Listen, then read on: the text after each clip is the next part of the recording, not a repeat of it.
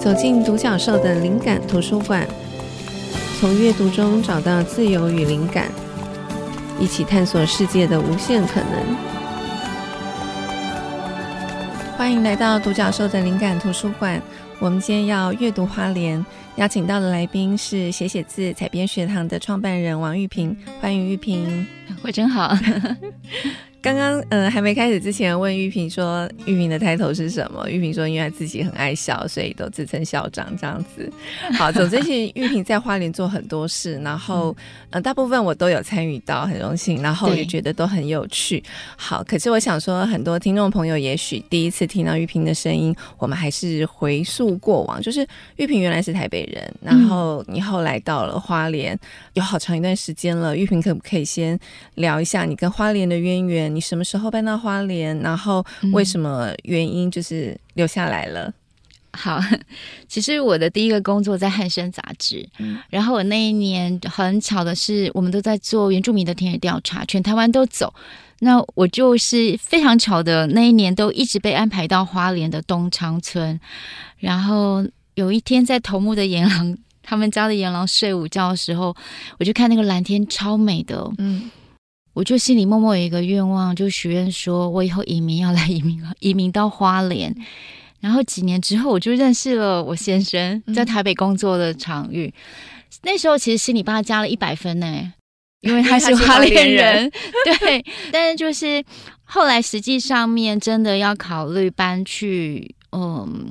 有一些转折，本来是觉得会不适应，所以我还在成品工作，然后忙碌到半年之后才能够去度蜜月，所以根本没有想过说会到花莲。嗯嗯，对。但是确实是去度蜜月的时候，发现很久没有生活的感觉了。Okay. 然后同时有体验到，就是好像分开两边，我们只能知道彼此在做什么，但是没有办法共同参与。嗯，是这个原因。但一年之后，我就搬到花莲去。嗯。这是一个很大的决定，所以你的工作什么全部也都、嗯、工作跟生活都是一个新阶段，全部转换。嗯嗯，你到花了以后，其实就开始做，还是你之前跟编辑有关的工作，嗯、对不对？嗯、然后那时候做了很厉害的刊物，然后也出了很棒的书。我记得那时候我还有买你介绍花莲的书，哦、我还一直珍藏着到现在。对，因为我就觉得。嗯，但后来认识玉萍，又发现说玉萍的人就跟你的书、你的文字透露出来给我的感觉是一样，就是有一种闲适的气息，可能就是花莲的养分吧。嗯、然后我想要跳着，就是因为后来玉萍就做了写写字，嗯，采编学堂。我记得中间我们还有一些姻缘，然后我到了花莲，然后玉萍也很好，就让我在朴实，对对，朴实的 楼上一个很舒服的住宿的空间。嗯、那每一次，我记得你都会告诉我，就说你们最近做了什么事，认识了谁，带我去认识一些朋友。然后我很，嗯、我当然也很羡慕，然后想要趁这个机会也请玉萍分享一下，因为我每次去，我觉得你都带我进入一种花莲的生活感，不管是认识那边的人，嗯、或者是你跟我分享你们一天当中怎么去运用时间。嗯、我觉得那个时间的运用跟我们在台北其实是很不一样的。对，然后当然就对啊，玉萍很爱笑，那个笑就有一种感染力。嗯，嗯，我想要请玉萍分享一下，你在花莲的一天，你通常是怎么样度过的？我在花莲其实，呃，因为其实也二十年了，然后我发现每个阶段都会有不一样的调整，就是生命里面可能有了小孩之后就会转变。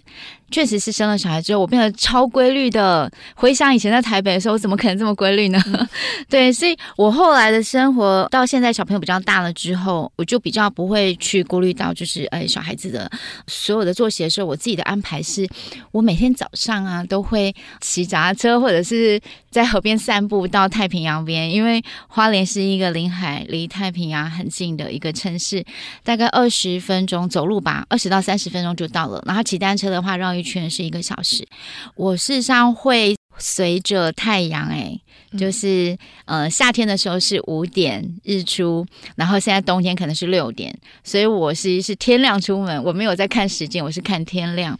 如果真的不能出门，我就在家里运动，然后还会静坐啊，对，做点瑜伽，就是非常的健康的早上，视为充电。天亮就会到走到海边，对，看日出，嗯，对对对，当然是太阳稍微出来我才出去了，很少有是那种摸黑走出去的，对，嗯、也还是会害怕。但是那时候能量真的非常好，金光闪闪，每天都不一样，尤其是夏天。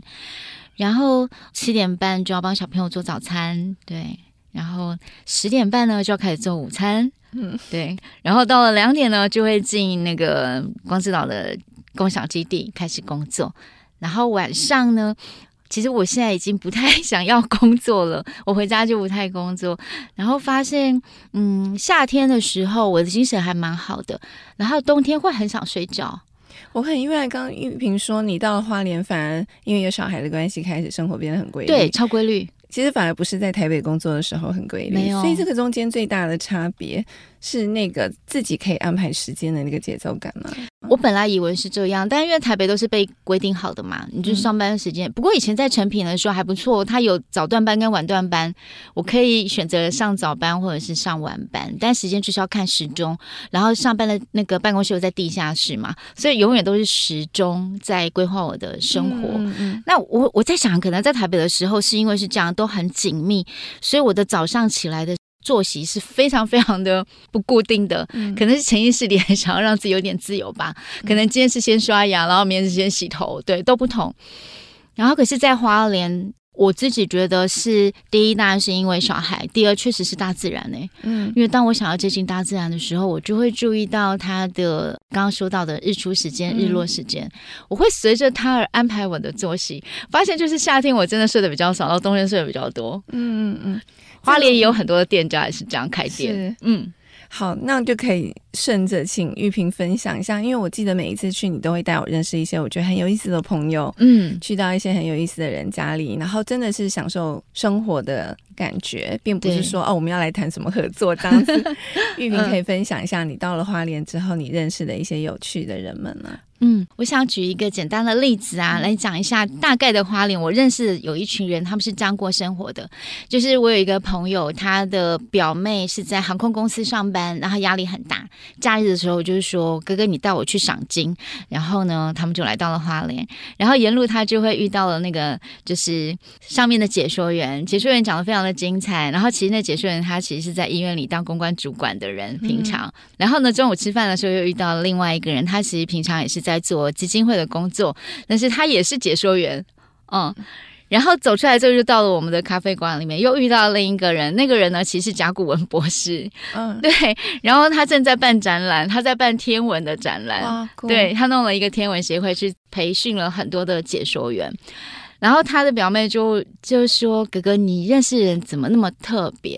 对。嗯嗯他不讲，我们没有感觉。就是在花莲，我们认识的人，他身上有一些不同的身份，但是那个身份是经由他自己的选择。他可能不会是为了收入，因为在花莲，呃，应该是说他的行业别很单纯。嗯，你有一个安稳的工作，其实生活就是这样子了。那、嗯、反而他会多出一点时间去思考，说：“哎，我可以为这个生态做一些服务，嗯、或者是嗯、呃，我可以为。”艺文活动，对，做一点什么，对，就是有一些人他开始会去思考说，那我多出来的时间我可以，或者是我我对大海有兴趣，我我想要参与这个部分。嗯，确实认识一些这样子的朋友，他们是本来就呃、是花莲的当地人，还是也是从其他的城市移居过来的？嗯，还蛮多是移居的，嗯嗯，对，所以应该也是受到花莲这个地方的吸引，那可能就是想要为自己的生活。做一些不一样的事情，这样子。我觉得会移居来花莲的应该有三种人，但是有两种人，我觉得会比较容易待得下来。一种是在这里念大学的，嗯、你被迫必须被关在这里四 年，但是你已经在这里生活习惯了，你对这里会有一个比较深刻的理解。那相对你就会去思考说，嗯，你要回到。西部或者家乡，或者是要继续这样的生活，嗯、通常这样子留下来的，就真的可以留下来。嗯嗯。那还有一群人是，嗯、呃，喜欢花莲，嗯，然后他他会想要真的来这里生活跟工作，嗯，然后有一些是年纪也稍微比较大一点点，他知道生命里面不可能包山包海通都要，所以他会做一些取舍。嗯嗯，就觉得我来花莲可以得到某一部分我喜欢的，这样就好了。嗯，这些人就会留下来。那还有说第三种比较不会留下来的是，嗯，他可能在也许还比较年轻，然后工作经验。还不是很熟练，但是觉得哎，你想要来花莲试试看，可能是旅行的时候来过，所以想试试看。像这样子的试试看的朋友，嗯，我觉得大概就试个一两年，他把自己的生命的节奏调整到一种他自己觉得比较舒适的状态，嗯，我觉得他就可能长出很多可能性。而且我觉得像刚刚玉萍分享的，一个人他可能有多重身份，这也是我之前不同场合也有分享过。我觉得，我觉得这很棒啊，因为我觉得那才是一个人生命本来应该有的样子。因为我们每一个人都是很多面向的，对。可是因为我们可能因为这个社会的主流一些价值观，或在这个体制底下被迫要长成某一种样子，所以有一些可能性其实就被压抑掉了。嗯、所以我常常觉得中南部、东部这些步调相对比较闲适的这个城市里头，我觉得人们比较可能去发现自己不一样的样貌，这个是让我觉得很迷人的地方。好，谢谢玉萍，那我们先休息一会。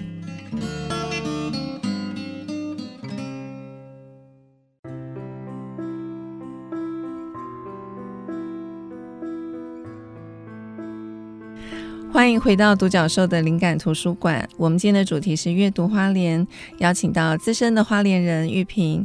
嗯，刚刚问了一下玉萍在那边生活的状况，然后认识了一些人。但我觉得在每一个地方生活，一定都会有挑战的地方，嗯、然后会有就是比较符合我们自己生命想望的部分。就有些东西可能是要要去适应的，有一些地方是可以看到一些。不同的可能性。嗯、那玉萍到了花莲以后，我觉得你真的做好多事哦。然后我我必须要讲，我真的好喜欢写写字才编学堂，因为每一次玉萍寄给我这个你们新出版的书，我都会觉得就有一种很惊艳的感觉。那必须想就是说，因为我自己的身份就是编辑，嗯、我是一个二十几年的一个老编辑，嗯、然后我看过的书一定很多嘛，因为那就是我的工作。可是。我发现写写字的做出来的书，会让我这个应该是说，就是专业的编辑人都会觉得啊，有一点汗颜，或者是觉得哎呀，就是很钦佩。对，就是觉得一群就是正在学习的学员可以做出这样子的东西，嗯、我觉得是让我非常佩服的。所以也想要请玉萍分享一下写写字采编学堂是怎么开始，然后你们是怎么运作的？哦，好，我之前就在做 rap 嘛，嗯，然后后来休息了大概两年。然后这两年里面就在想说，如果我想要继续做出版的话，我好像我觉得自己年纪也差不多了，然后就开始想到说，哎，那要不要开始跟年轻人合作啊？因为我觉得年轻人又有热情，然后又有创意，然后我有经验，或许可以用这样的方式跟他们一起来合作，然后探索花莲。因为以前在做 w o r p 的时候，我其实后来我们做到了旅行，做到了文创品，但我永远都是把。刊物放到了最后，然后我们觉得在花莲如果没有新的伙伴进来的话，呃。在地话语权这件事情就没有办法持续下去，嗯、所以听起来有点严肃，但确实这是真实的。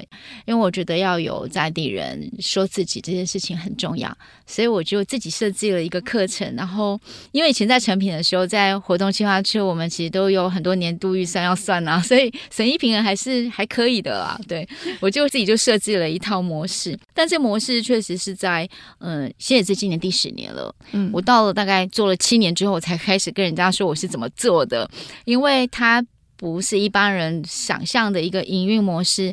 有时候你看我在做 RIP 的时候，大家就会说啊，你做杂志活得下去吗？然后，所以当我要做写字的时候，我也不好告诉别人说他可不可以活得下去，我就先做再说吧。所以我就是以自己来的条件来设计的，我就设计说我的小孩还小，我要送便当嘛，所以我只能假日的时候来跟年轻人合作。于是我就设计了一个，不如就来个十二堂课好了，就像一个学分一样。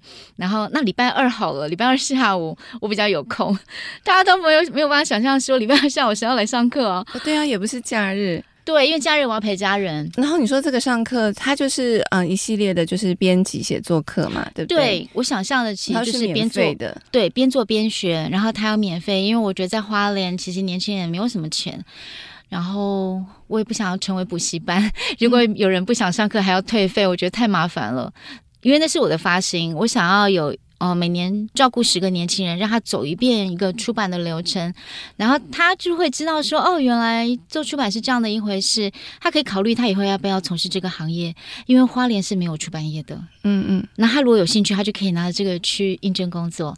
嗯，然后你们的收入就是靠你们出版的书或者是杂志，对对，对。你简单的来算的话，其实就是四四成是呃成本，因为我会给他们稿费，对。然后四成是通路，然后你没有收费，但是你还会给稿费，我一定给稿费，因为这才是一个真实之路。我甚至会告诉他们说，当你成为作家，你跟出版社签约的时候，你要注意什么事情，他会给你多少的稿费。嗯。他们其实就整个就是实际的去操作了一遍，然后有兴趣要做行销的人，我们。就会带着他在一起。那他如果写不好，你也会退稿吗？哦，对，你讲到了一个很重要的地方，就是写字是三个月的课程嘛。那这三个月我会非常有耐心的陪伴。然后，但是三个月之后就会是出版社跟作者之间的合作。其实我要求是蛮高的。嗯，然后曾经也发生过，就是学生我们一定会陪访，然后在陪访的过程里，我们一定会听到。所以当学生写的不是那么的完整的时候，我会告诉他你可以怎么修改。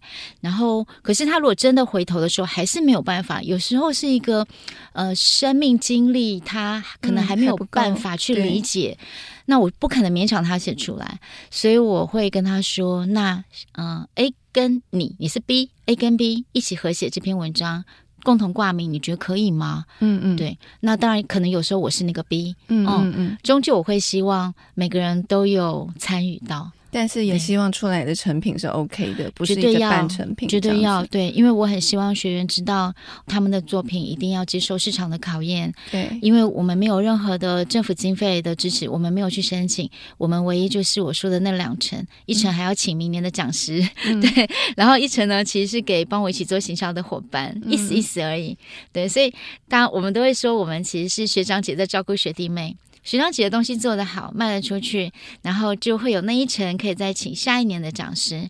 那同时也表示，可能有一千人或一千五百人看到了我们的书，然后花莲的这个议题就被带出去了。嗯，对，嗯，嗯，是这样子想的。今年是第十年，对，我们活到了第十年，很厉害。那玉萍在这十年当中，你觉得做这件事情，呃，你有哪一些是你原先在做的时候你没有预料到的？我通常都没办法预料会发生什么事，欸，哎、嗯，因为我不是照抄别人的一个创业模式，我只是一个自己的设想，嗯，也不知道它可不可以活下来。对，有时候这种东西你回头看的时候，你会觉得哇，好恐怖哦，真的很辛苦哎，欸。对对，但是就会后怕。嗯，对。那我自己其实收获非常的多，因为每一年十个学生，我发现他们会因为这个议题而来。嗯，当然有少部分是因为不知道学姐在干嘛，嗯，很好奇，但是蛮多人是因为他喜欢这个议题，比如说，嗯，海洋产业的议题啦，疗愈的议题啦，或者是自己创业的议题。所以你们每一届开课之前，那个主题就会先定出来？会啊，嗯。嗯我这人大概有强迫症吧，我又是那种一定要想清楚之后呢，就设定好，然后就不会改变。所以五瑞鹏那时候的营运模式也是，写写字也是，因为我都觉得反正设计好了，你就只要把内容做到好，不要再去改那个规则了。嗯、所以我大概就九月份。九月一号会在脸书上面 po 说，哎，我们要招生，然后主题是什么？然后报名办法就是，请你写一篇文章来给我们。嗯嗯，对，大概就这样子的方式去招生。所以那个报名也是要经过筛选的，就他写一篇文章。嗯，我们第一届啊，因为大家也不知道我要干嘛。所以十个人里面有五个是我的朋友，五个才是一般大众。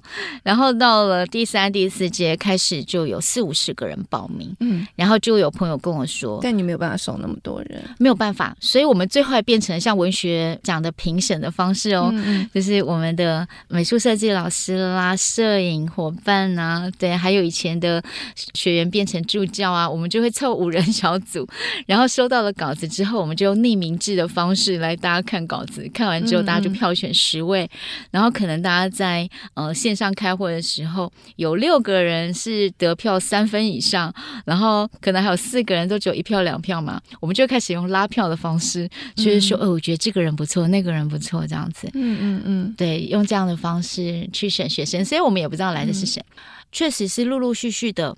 我认识的人会来，到现在几乎所有就是录取的十位我都不认识，嗯、然后也有伙伴会跟我说。每年十个花莲有多少年轻人呐、啊？会不会到时候没人来报名了？所以你讲年轻人，这个报名的有年龄限制吗？我很尴尬。中年人可以参加吗？因为我当初的设定是希望，因为花莲没有出版业，所以我希望花莲年轻人可以接触这个产业。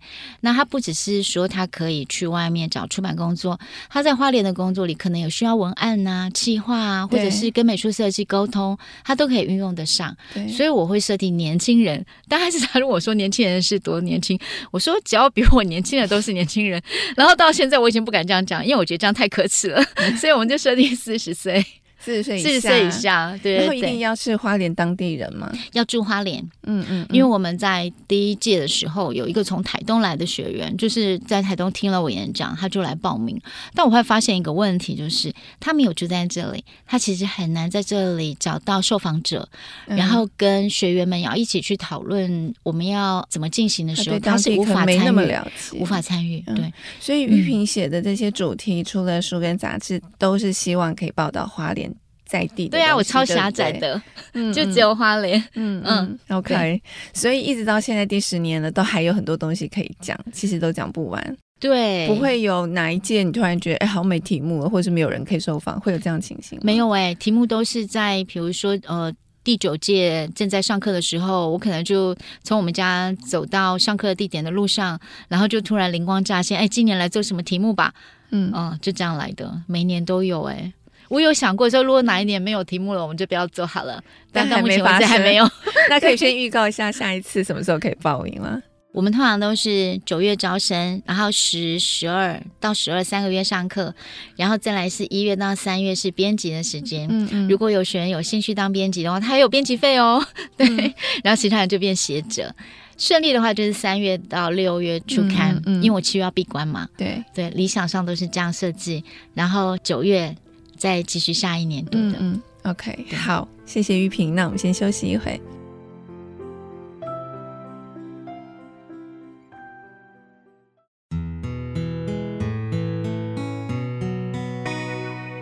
欢迎回到独角兽的灵感图书馆，我们今天的主题是阅读花莲，邀请到花莲人玉萍。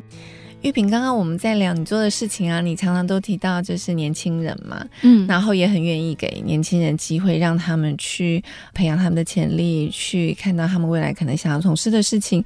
我想要请玉萍分享一下，那你在花莲看到这些年轻人，你觉得他们的困境跟他们的需要是什么？如果是没有离开过花莲的年轻人，我觉得他们，我真的还蛮鼓励他们可以出去的，嗯嗯，因为去外面看一看，嗯。嗯刚刚有提到花莲，其实它的产业是嗯比较少，嗯对类别比较少。如果你真的有一些你想要发展的方向，你在花莲是找不到的，嗯对。所以没有一些专业的锻炼，你在花莲你很难想象你可以变出什么东西来。嗯嗯。以前刚开始的时候，我会听到说花莲的孩子就是必须要离乡，听起来会有点悲伤，但我现在觉得不会诶。嗯。我觉得那是一个很棒的，是一个锻炼，很棒的锻炼。嗯、对，世界很大，你就是找适合你的地方。嗯，对。OK。然后光之岛是在疫情的时候成立的，对吗？哎，对对。然后那时候玉萍很开心，就是捎来这个讯息。然后我一看到光之岛这个名字，我就心就觉得好温暖，觉得好棒。然后我觉得，嗯，嗯这个就是玉萍会做的事情，这样子。嗯、那玉萍要不要分享一下？就是光之岛它是一个基金会，对。那它。想要做的事情是什么样的事情？然后现在正在进行什么样的计划？嗯，或者讲到疫情啊，其实我才突然想到，哦，那是在疫情期间成立的。因为其实，在花莲，疫情对我来讲没有那么大的压力。嗯。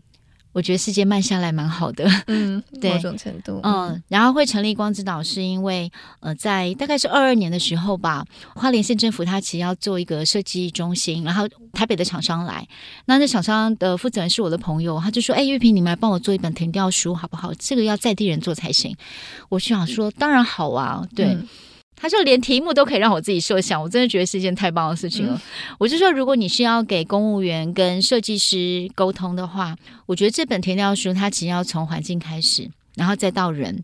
包括生态啦、山脉啦这些，嗯嗯包括讲到族群的时候，我都觉得要讲的是，比如说阿美族有纵谷跟海岸，它因为那个环境，它其实有不同的文化跟生活习惯，它不是单纯的看这个族群，而是在看它生活的环境。嗯、我觉得环境真的是影响人非常的大，所以我就做了那一本之后。他这个整个的案子里面还要做一个展览，要策展。嗯，本来听说那个展览有另一个题目，但是因为我们的田调书做的实在太好了，然后那个整个的展览内容就变成是我们田调书的内容。这件事让我有一个很深的感触，就是说内容都是花莲的，嗯，然后可是我们没有专业的策展团队，所以其实很多很棒的案子其实是外地的朋友来帮助我们的。嗯。我就突然在想说，我做写字做了，那时候也做了大概七八年，开始有人就像比如说我说这个案子会来找我们说，哎，你们有已经有一群可以写、可以画、可以拍的人了，可不可以合作？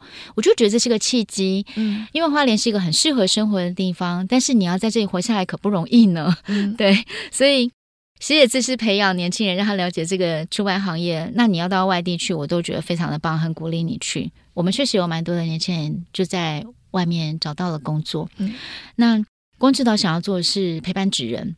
嗯，你已经在花莲，你是艺文工作者，你有你的专业，但是花莲没有那么多的工作机会，嗯，或者是相关的公司可以让你去工作。嗯，那我们要不要试试看？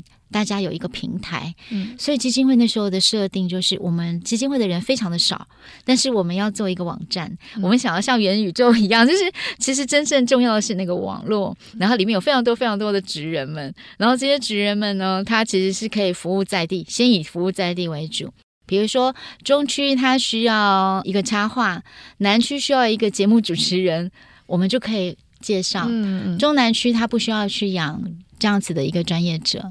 那就可以一起来合作，嗯嗯，所以基金会那时候一开始做就先做网站，然后介绍二十个职人，然后二三年的时候成立的，然后到了二四年我们就跟三十多个职人合作了，嗯。嗯，你就可以想象说花莲在地的职人，然后他们做的艺文的展现，然后可以让花莲的产业被好好的介绍。这个事情它就是一个比较良善的循环，所以如果有不管任何一个团体，他们想要进行任何的 project，他们都可以在这个光之岛的平台找到在地的人才。对，对我们还有我们还有外销哦，就是像高雄有一个钢铁公司，以前叫我去做编辑的课程，然后每年就问我说：“你还可以介绍谁啊？”嗯、然后我就会我需要很像中介嘛，就想说嗯。介绍这个人，然后刚刚要资料再给那个人，就我常常在做这样转手动作。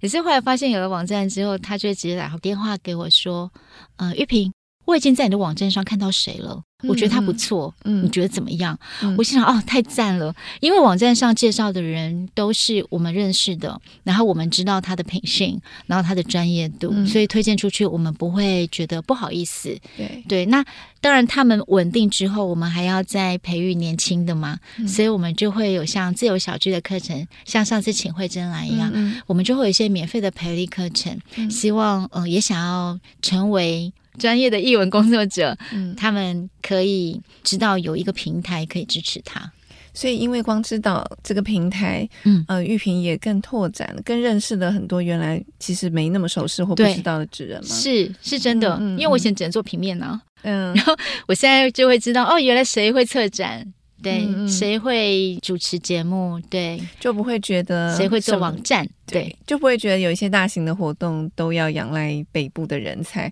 其实，在地其实有，嗯、只是可能大家并不认识。对，比如说我们中区有一个设计，他真的蛮强的，然后他去接中南区的案子，可能也做礼盒设计啦，或古道秋生的海报。对，但他就是他甚至接到日本去了。嗯嗯嗯。嗯但他，但是他就没有公司啊，他也是一个人在接啊，就看谁看到他吧。我觉得这样其实很好，因为据我所知的日本，嗯、我觉得他们就有很多这种小的团队。对，我觉得有点像卫星，就是说今天有一个什么样的案子，嗯、我们可以集合两三个人，然后把它完成。下一次另外一个案子，我可以再结合另外两三个人。是的，对不对？对，我觉得这样其实很好，就他很激动。很有弹性。我觉得它可能也比较符合现在这个时代，是嗯，然后可以创造更多的可能。我觉得这样其实蛮好的。光之岛某种程度在实践这样的事情，嗯，而且你取名光之岛，我觉得好有趣，因为一开始你不讲，你现在就是跟着太阳在作息。光之岛感觉也是，就是说，嗯，绽放一种光，然后吸引一些人。然后看看我们可以照亮一些不同的道路。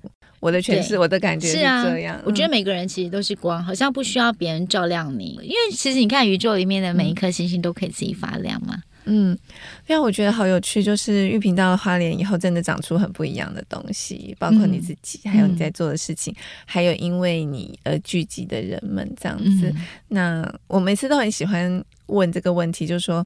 玉萍回顾你在花莲的这些年，你自己觉得哪一些是你落脚花莲的时候的愿望，然后现在持续在进行？哪一些是意料之外、意外的挑战？挑战跟收获都可以分享一下。我真的对于未来，我我真的是很多事情都是不知道的。嗯、然后包括我到花莲，我刚刚也说过，我很诚实啦。我其实就是因为结婚去的，嗯、我就是为了想要有一个家。嗯，因为我爸爸后来也过世之后，我有一种就是天哪，我的父母都不在的时候，有一种就是宇宙孤儿的感觉。嗯，即使是兄弟姐妹都在，感觉很很不一样。我其实是路痴，我从来没有想过离开台北。哦，真的吗？你也是路痴？对，超级没有想过会离开台北的。嗯、然后我觉得确实就是因为想要一个家而已，就这么单纯。然后我的前五年的工作都是在接台北的书稿。嗯，哦，我甚至觉得我大概这辈子就是这样啦，就是接台北工作啊，回台北，然后在花莲生活。所以我其实愿望非常非常的小，只是确实是花莲给了我很多的滋养。嗯、对。让我开始感觉到说，哎，如果我有一点点自己的能力的话，我可以怎么样跟这个地方做一些连接？那个连接其实确实是因为我要生第二个小孩的时候，我没有办法再带着两个小孩去台北接书稿了。我就想，糟糕了，那我接下来该怎么办呢？我要做什么呢？我想，那这样好了，其实我来花莲已经五六年了，跟对花莲都不太熟一点，不太好意思，所以我才会去设计了一个 WURIP 的刊物。其实我。我觉得我自己有点不是公关型的人，嗯，对，我好像得要经由工作才能够去认识人，哦、是会有点害羞这样子。对，我不太会交际，嗯嗯，嗯对，嗯、所以我就想说，哎，那就来做个刊物好了。然后我就设定好说，如果没人做，我一个人可以做两个月一本这样子。最后才会是到了刚刚提到了写写字，哎，我年纪大了，我是不是应该要再跟一些年轻人合作？他是好像是生活到了那个时候才想到的事情，然后他就一直长。到了光之岛也是，如果我写写字做的不好，不会有人找我们想要合作，我就不会看到说，哎，有一个机会，有个契机，时机成熟了，对，那都不会是我一开始当花莲的时候可以想象的事情。嗯，唯一不变的事情是。我常常起来的时候就在想说，这个世界其实还蛮好的，然后可以做一点什么比较好的事情，比较有趣的事情呢？这样子，我觉得我都很喜欢去问每一个人的这个生命的轨迹，因为我自己的观察，嗯、我自己的经验其实也是这样。很多东西真的不是可以计划来的，嗯、其实就是我们就是踏出了一步，对，然后看看生命会带我们去到什么地方。对，嗯，我觉得。可以去享受这种开放跟未知，其实我觉得就是生命很美好的部分。因为有些东西我们过于担心，其实也不会对现在的自己有太大的帮助。或是我们把它计划的非常缜密，嗯、其实生命也不会照我们计划的蓝图去走。没错，所以我比较，我现在也是跟玉萍一样，嗯、就是比较。比较想要让自己去享受这样子，就是也许我们想到了第一步，我们就先踏出去，不要光想，嗯、我们就去实践它，然后路其实就会慢慢展开，然后会发展出很多原来不会预料到的东西。我觉得那就是收获，对我来说。对，然后我刚好提到就是所谓的专业这个部分呢、啊，它真的不只是技术上的问题，还有就是心态上面。嗯、我觉得在都市里面的锻炼这件事情，会让我们比较真实。嗯，然后当你有一个梦想的时候，你知道怎么去具体的显化它，嗯，那那里面有很多要思考的，包括金钱的问题也是，对，那那个东西的设计，它绝对不是凭空而来的。那真的只要设计好了之后，就算失败也没关系。对对。对没错，所以之前的路都不会白走。我觉得在台北的那些磨练、那些锻炼，也是玉萍很重要的养分，对吧？对啊，我超感谢我的主管们的，到现在都跟他们感情非常好，随时情谊。好谢谢玉萍那我们再休息一会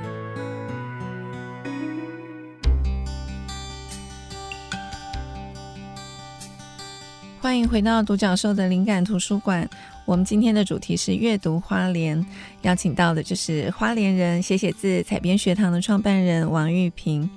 玉萍我们最后一段呢照例都会推荐一些书所以也想先请玉萍分享你的推荐书。好，我想要介绍的第一本其实是就是英国的一个管理大师韩蒂的书。你拿什么定义自己？但其实我本来很想要讲的是欧文亚龙啦，因为他的一系列书《成为我自己》我都有看。那因为嗯、就是韩蒂他的你拿什么定义自己里面有一段话，我觉得他呃是我很喜欢的。他说：“因为随着时间流转，韩蒂有过好多个版本，并不是每一个版本我都特别引以为荣。”我们不可能什么事都行，不要想办法去做一个跟你不一样的人。嗯嗯，这也是很有感，很有感。对，就是以前认识我的人，在台北认识我的人，跟现在在花莲认识我的人，他们可能谈论起来的玉萍都是不一样的。嗯嗯，嗯，对，我们可能真的是要勇于接受。我们就是在改变，对，生命就是在变化中。对，嗯。然后我想要分享第二本就是小，我是故意的。嗯嗯，这本大概就有十四个案例。有时候我会看这样的书，是因为我觉得它里面就充满了热情，嗯、就是告诉你说不要害怕，可以的，没问题。然后。我想用它里面一段来讲，就是他的书界，他的书界是说，不扩张也成功的四个故事，八种基因。你看到这个，你就知道很多书的行销都会用数字的方式告诉你，很像成功学。嗯、可是我看到的是。他们希望在这个世界的某个角落上提供一种更美好的生活方式。嗯，我觉得那个就是我很喜欢看书的原因，就是不管行销他怎么样推书，嗯、我们都可以从这个作者的灵魂里面看到我们想要的讯息，然后呼应我们自己。然后其实还有很很多，这本我也有，你也有，这本就是你推荐的啊？哦，这是我推荐。哦，就是我去自由小聚的时候，是不是？对 对对，嗯、你推荐了很多本书。啊，还有在写写字，上课的时候你推荐了很多本。啊、嗯嗯嗯。哦。我们刚讲那本书名就是《用假设创造世界》，对。他说：“从事喜欢的工作是最长的工作数，成为乐在其中的工作者。为了实现假设，开始冒险吧。这个就超级呼应我们刚刚提到的每一个发想。对大家来讲，好像叫创业，可是我都觉得那个。”跟大家想象的那个创业不太一样，嗯、因为好像很难去算出说你的效益评估啊什么的。我们是同一种人，没有办法给一个具体的 效益到底会做出什么东西啊，我们自己也不知道，不知道，不知道。嗯嗯嗯，对。可是我就觉得，就是说有时候我们。那我没有觉得说我跟玉萍就是比较好的，因为有一些人我觉得，嗯，真的是对数字比较理解，他们可以规划一个比较好的蓝图。我觉得那也很好，就是说每个人可能擅长的东西不一样。嗯、那如果碰巧是像我跟玉萍这样的人，也不用却步，并不是说我们不会做很清楚的营运分析或者财务报表，就没有机会踏出第一步。我们其实会吧？好了，玉萍会，我不会，我帮你拖下水。你太厉害了，我不会啊。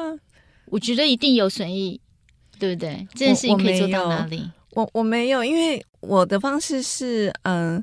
因为我就是自己一个人嘛，嗯、然后我跟玉萍一样，就是我觉得我也没有办法养员工，而且我很早就知道我不适合当老板。可是我知道我在上班族的生涯当中，我一直都很适合自己一个人单打独斗，这件事情我是不害怕的。嗯，所以我独立出来，我也不会害怕。那关于钱这个部分，嗯、我在成为自由人有提啦，真的为我自己找借口，就说，因为我真的觉得一个人就是像一个企业，对，并不是说企业里头我们不会去问客服部说你怎么赚钱。我们不会去问行政部你怎么赚钱，嗯，公司整体可以赚钱，可以生存就好了，嗯，所以我觉得人也是这样，就是说不是我做的每一件事情我都要去赚钱，对，比如说独角兽计划本身其实不太会帮我赚到什么钱，嗯，可是因为我踏出了这一步，我做了一个这样的事情，大家觉得哎，好像。有更多东西可以延伸，然后就会有一些机会找我。对，那也许我会因为别的机会，我就可以赚到钱，那我就可以更去推广独角兽计划。所以我的想法是这样。可是当我成立之初，我也没有也没有这么清楚、这么确定。我只是觉得有一件事情我可以去尝试，而这件事情我不用投入太多成本。我的成本就是我这个人，还有我脑袋里的东西，所以我不用丢出实际的钱。嗯所以我觉得这个怎么样？这个付出是我可以承担的，嗯，所以我可能也比较不像一般人讲的这个营运分析，我一年会有多少成本，然后我要赚多少钱。这个是我在做一个没有潜力可循的东西的时候，我是没有办法计算的。好，那好，经过了那个 彼此的确认之后，其实我们俩真的是同一类人 呢。对，我的学业字就是这样，就是我去估算说，呃，我要帮学员印两千本，大概要多少钱，然后我自己会先存一笔这样的钱。当然，就是场地费那些都是我先咖啡馆的嘛，我就是只要存好这笔钱。我的设想就是，我的随意平衡就是，如果书卖不出去，就不会有第二件。嗯，对，因为我也没有办法一直补。但是那是一个实验，实验看看，如果是十个素人，然后做出来的东西，它是不是市场需要的？对，对我大概就是这样子而已，很简单，很简单的。我的想法也是实验，嗯，因为我觉得有些东西。坐在家里想，其实是想不清楚的，得去做。对，对你，你没有做之前，你根本就不知道你可能会遇到的困难点跟机会点是什么。对，而且其实也是因为你要踏出这一步，你才会有机会，否则没有人知道你要干嘛。嗯，所以我还是蛮赞成，就说有什么想法去实践看看，只要它不是真的是一个很大的，我因为我我就说我个人我是不喜欢赌博的，嗯，所以我也不会去做真的很冒险的事。可是我觉得。某种程度的未知，我觉得是必要的。就是如果我们做每一件事情，我都已经知道我丢了一个石头，它会发生什么事情，那这件事情就不是实验，它就没那么有趣，而且它没有办法长出很可爱、你难以想象的奇妙的那个花朵出来。对，就譬如说，我现在可以坐在录音间，然后跟玉萍在这个节目上聊天，这个都不会是我一开始可以设想得到的。对，可是也是因为我们之前有踏出了那一步，我们会有很多。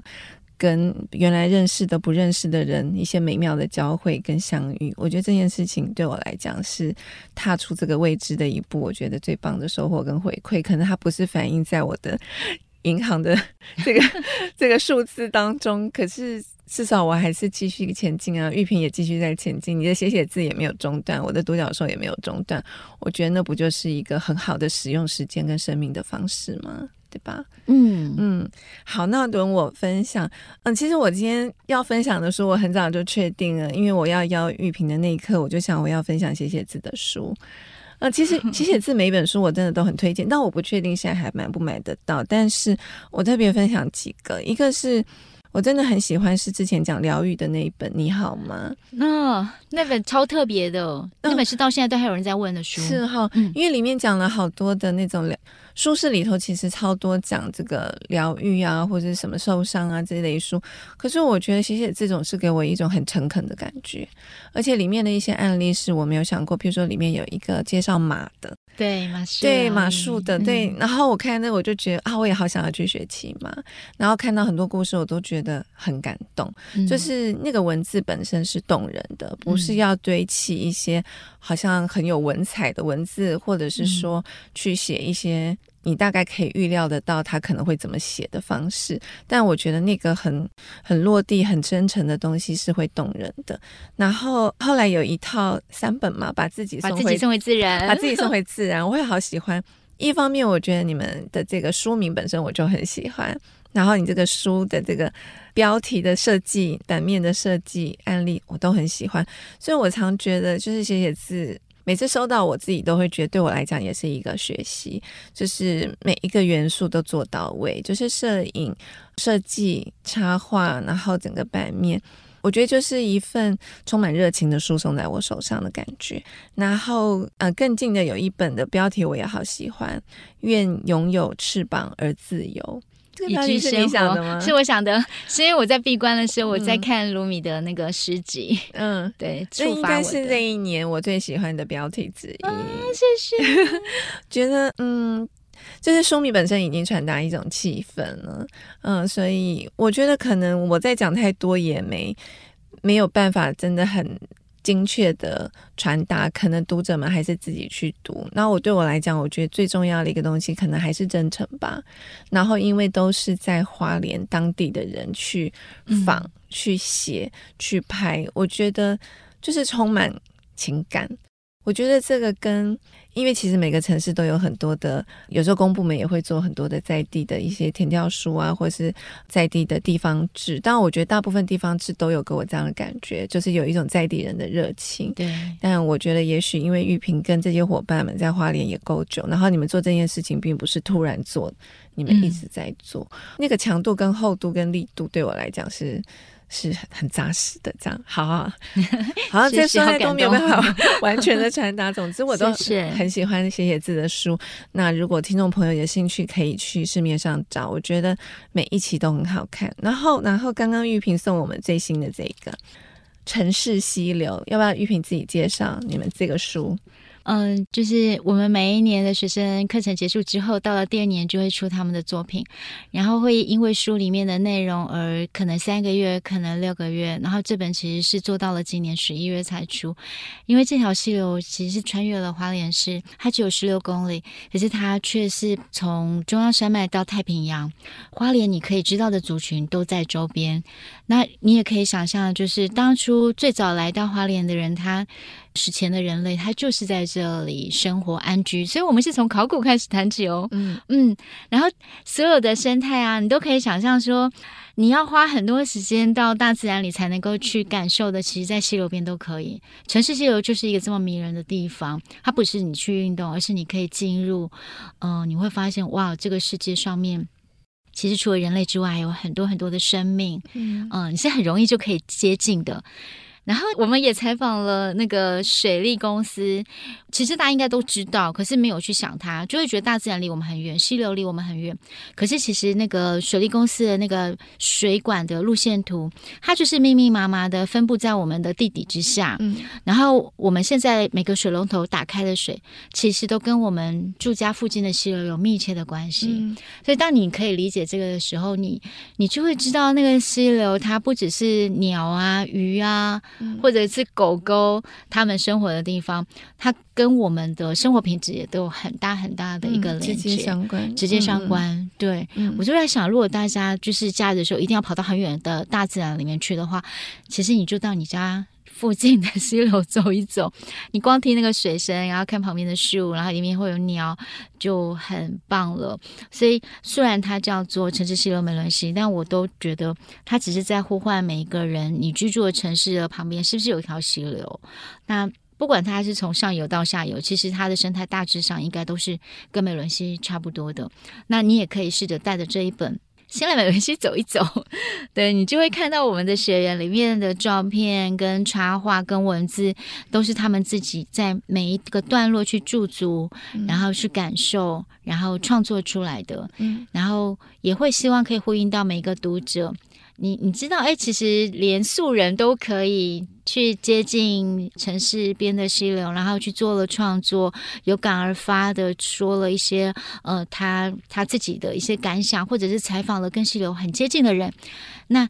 你都可以把这样子的一个感受带回到你自己的住的地方、嗯、去、嗯，去体验看看，就是观看一个城市跟地方的一个一个观察跟观点。对，这个、就是你你任何的土地你都可以去、嗯、去建设，可是你知道城市里的溪流它一定会存在，因为那个就是我们生命之泉。嗯，对，开始的地方。对，因为这个书很特别。嗯，玉萍说它的两个封面对不对？一个是出海口，一个是这个溪。流其实的地方，就是两边这个书的封面跟封底，其实都是两个不同的进入这个书的方式。对，这样。因为当初你在走这个溪流的时候，你就会知道在源头一定很多生态，嗯，然后在出海口这边当然也有太平洋，可是它毕竟是人活动的地方比较多。这在哪一条溪流都是如此，所以我们很希望大家带着这本书的时候，不管你是想要先去源头，还是先到出海口，你都可以阅读这本书。嗯，那玉萍希望就是说，呃，如果不是住在花莲的人可以读这个书，对他来讲，他是可以带着这样子的观点跟观察回到他自己的城市。对，他其实不来美伦溪，照着走，他在他家的溪流，他都可以看到里面介绍的物种。嗯嗯，好，那最后我想要问一下玉萍，你在花莲生活这么多，你觉得对你的生命最大的改变是什么？真实，变得真实。对，嗯嗯嗯，可以看到自己跟这个。这个地球的连接，我觉得活得比较真实一点，不会太多借口。嗯，好，谢谢玉萍今天从花莲来接受我们的访问。好，很期待之后光之岛跟写写字采编学堂之后再进行的事情。那听众朋友如果有兴趣，真都可以追踪光之道，也可以追踪写写字。嗯、那希望除了花莲以外，我们也可以其他城市人也可以有更多的参与。那真的把它变成一个网络，然后有更多美好的交流。谢谢玉萍，那好，谢谢谢谢，谢谢大家的收听，我们下次见，拜拜，拜拜。